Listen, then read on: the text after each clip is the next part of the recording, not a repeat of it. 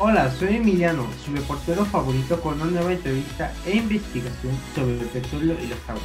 Acompáñame a ver este tema interesante. Buenos días Lorenzo, ¿cómo te encuentras? Me comenta el pueblo de las islas que tú eres el doctor en ciencias del agua.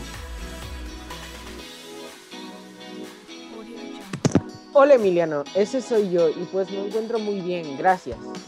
¿Y usted cómo está? Muy bien también.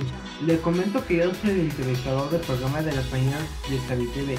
Ya que usted es experto en el tema, ¿está libre para contarnos qué está pasando últimamente en las aguas? Eh, claro que sí, totalmente disponible. Usted dígame. Ok, sin más preámbulos, empecemos con esto. ¿Usted sabe cómo se extrae petróleo crudo? Sí, señor, mire, le cuento. Primero hay que encontrarlo. En realidad no es fácil encontrarlo, no en todas partes hay petróleo. Son ciertas zonas en las cuales se pueden exportar. Esto se hace mediante el estudio de microorganismos asociados de las rocas o de las capas terrestres y explosiones provocadas y medidas con sismógrafos.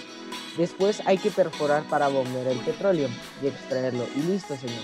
Obviamente necesitamos maquinaria para la extracción. Me dio curiosidad saber qué tipo de maquinaria se utiliza para este proceso que nos mencionó. La verdad yo en lo personal no sabría decirle, pero conozco a alguien que sabe sobre el tema. Mi compañera Fernanda. Oiga, ingeniera Fernanda, ¿usted sabe qué maquinaria se utiliza para la extracción? Buenas tardes, aquí estoy, gracias Lorenzo. La maquinaria es la siguiente instalación de preparación del petróleo para los yacimientos, instalaciones de tipo medular para el mantenimiento de la presión del estrato, instalaciones de desalinización del petróleo, perforadoras, entre otras cosas, como un calentador móvil de diésel, etc. ¿Usted, Fernanda, qué estudió? Yo estudié ingeniería petrolera y estoy estudiando para ser bióloga. Aprovechando que está usted y su compañero Lorenzo, platíqueme más sobre el petróleo y las aguas. Ya que usted está usted, ingeniera Fernanda, es bióloga y sabe cuál es ¿Sabe lo que causa el daño de las aguas dulces? Claro, lo que se me viene a la mente son las, son las amenazas que día a día surgen. La creación de presas y sistemas de desviación de, del agua bloquea rutas migratorias de peces y perjudica sus hábitats. La extracción de agua para consumo humano reduce y degrada los hábitats los residuos de área agrícola y urbana afectan la calidad del agua. Y por último, la desecación de humedades para el desarrollo urbano reduce los hábitats. Son los únicos que voy a decir. Hay todavía más amenazas. Pero ¿qué te parece si mejor te digo cómo podemos evitar todo esto? Perfecto, la escucho. Mira, hay soluciones fáciles y difíciles para dejar de hacer y causar amenazas a las aguas dulces. Y son las siguientes que mencionaré. Restringir la construcción de presas. Incentivar la, la reducción del uso de pesticidas en el sector agrícola. Establecer zonas de y regular extracciones de agua para el consumo humano. Son soluciones perfectas. Tú que estás viendo esto en casa, puedes ayudar a aplicarlas en este mundo para que sea un lugar mejor. Tú y yo podemos hacer que el planeta Tierra se vea reluciente y bonito.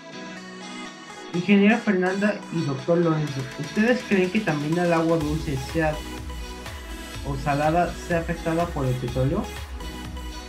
Efectivamente, sí, claro. es la industria que más, se, que más contamina el agua o hasta todo el planeta Tierra. ¿Me puede explicar cuál es el proceso por el que pasa el agua para poder ser descontaminado? Ok, miren, pongan atención todos en sus casas. Para poder separar el agua con otras sustancias, que en este caso tomaremos el ejemplo de sulfato, se mezcla con el agua, el proceso es el siguiente. Eh, inyectar el agua en los reservorios con formaciones de agua que contienen bario y estroncio. Puede ocurrir entonces la supersaturación de sulfato de bario y estroncio y la consecuente precipitación e incrustación. Remover los sulfatos se previene el potencial de formación y construcción de incrustaciones. Además hay un control de acidez. Ok, ¿cuáles son las ventajas de estos procesos que ya nos mencionó? Las, las ventajas de los procesos ya mencionados son los siguientes. El diseño e ingeniería, las soluciones personalizadas para necesidades especializadas de agua y equipos de las tecnologías de vanguardia. Para la reutilización son efectivas para las aguas residuales, pero quien se especializa en la tecnología sustentable e ingeniería sería mi compañera Fernanda, que se encuentra ahora mismo en las oficinas de Herbert. Oh, muy bien. Buenos días, Fernanda. ¿Cómo te encuentras trabajando desde las oficinas de Herbert? Muy, muy bien, Emiliano. Buenos días. Pues la verdad me encuentro muy bien. Dime, ¿en qué te puedo ayudar? Muy, muy bien, Fernanda, me da gusto. Platicamos con el doctor Lorenzo sobre la efectividad que tiene la tecnología de la vanguardia para la reutilización de las aguas residuales. ¿Nos podrías compartir cómo esta tecnología que ayuda a reutilizar las aguas residuales? Claro que sí, Emiliano, con mucho gusto. La tecnología ha avanzado en muchos aspectos. Como ya mencionó el doctor Lorenzo, ayuda a separar el petróleo del agua. Para nosotros, para nosotros nuestra tecnología es la maquinaria con la que trabajamos, ya que, ya que son máquinas que están hechas para una cierta función en específico. Por ejemplo, el equipo de que ocupamos para el tratamiento de las aguas residuales son bombas de, bombas de tornillos de Arquímedes, rejas y tamices, puentes sedimentadores y espesadores clasificados de arena, plantas de preparación pretratamiento compactadas, plantas para la recepción de fango de fosas sépticas, compactadores, extractores de agregado de agregados para plantas de hormigo, hormigón con con puertas. Esa es la maquinaria que se ocupa.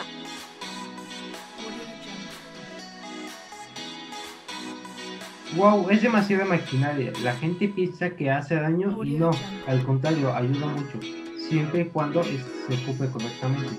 Y dime, ¿cuál es tu opinión sobre el tratamiento de agua? Eh, hola Emiliano, me encuentro de nuevo contigo. Eh, mi compañera Fernanda ahora mismo está muy ocupada, pero yo le podría decir, eh, piense que nuestra maquinaria es mala sin saber que apoyamos el trabajo del medio ambiente. Y bueno, respecto a mi opinión del tratamiento de aguas, pienso que es un problema para todos, consciente de ello. Eh, la empresa donde trabaja mi compañera Herbel comenzó, a, comenzó hace ya casi 50 años con la aplicación de sistemas de tratamiento físico químico en el tratamiento de aguas residuales industriales. Desde entonces ha sido innovando introduciendo nuevas tecnologías maquinaria mejorando las tradicionales y adaptándose a las necesidades problemáticas de sus clientes y normativa medio, medioambiental el riguroso control de la administración sobre los vertidos de cada empresa eh, la obligación de cumplimiento de parámetros son muy estrictos y concretos para cada situación.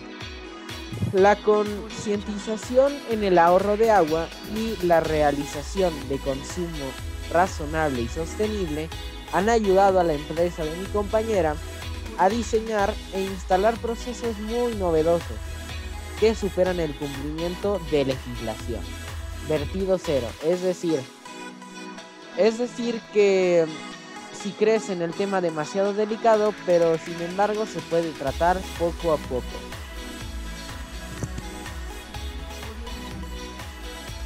Vaya, es un punto de vista interesante y al respecto de las infraestructuras solicitadas para las instalaciones, ¿qué se ocupa? Mire, las plantas físico-químicas siguen siendo muy solicitadas por los clientes. Herbel se caracteriza por ofrecer instalaciones eh, llave en mano. Herbel se responsabiliza del diseño, construcción, instalación y puesta en marcha de plantas de tratamiento físico, químico, de todos los tamaños y características. Mm, yo diría que sería todo por hoy. Nos vemos hasta la próxima. Bueno, muchas gracias por la información brindada al doctor Lorenzo a la, y a la Vila de Fernando. Hasta luego. Hasta luego.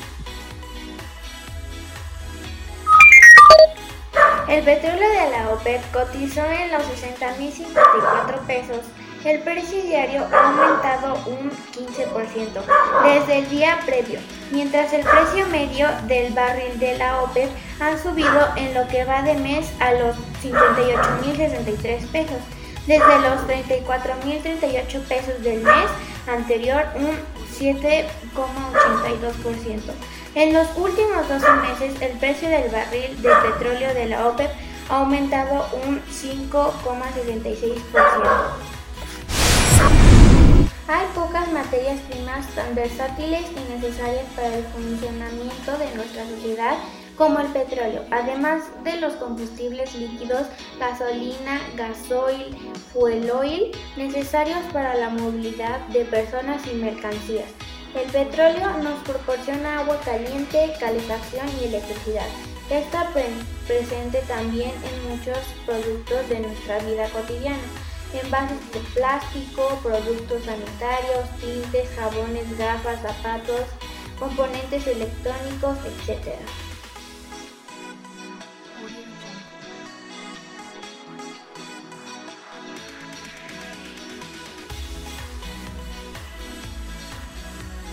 Gracias por haber escuchado este podcast a cargo de el líder del equipo, Lorenzo de segundo grado, Fernanda de sexto grado de primaria, Sofía de primero, Emiliano de segundo y Azul de tercero de secundaria. Gracias a todos, hasta la próxima.